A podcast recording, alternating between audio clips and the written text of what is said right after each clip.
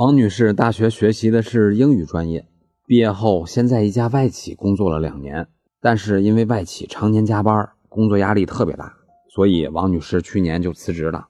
这个时候，王女士的状态是已经结婚，但是还没小孩。一个月后，王女士去到他们省会城市应聘一家英语培训机构的英语老师。面试后，学校的 HR 对王女士很满意，就签订了一份两年的劳动合同，约定试用期为三个月。在填写入职资料时，王女士在求职申请表中将婚育状况填写为已婚已育，并在员工基本情况中虚构了一个子女的信息，写的是有一个男孩，已经两岁。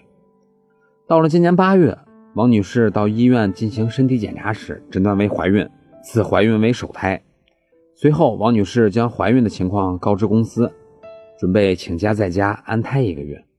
但是一个礼拜后，公司以王女士入职时虚报个人资料为由，与其解除劳动合同。现在，王女士就问自己在入职时为了防止就业歧视，虚报了婚育状况，那么公司能因为这个原因解雇自己吗？但是不能。我国法律规定，劳动者应当如实告知的信息要与工作内容有关，而结合到王女士的工作性质与工作内容，婚育状况与王女士的竞聘岗位并无必然关系，这些信息属于个人隐私，所以培训机构不能解除王女士的劳动合同。那么，以上就是今天的音频，供您参考。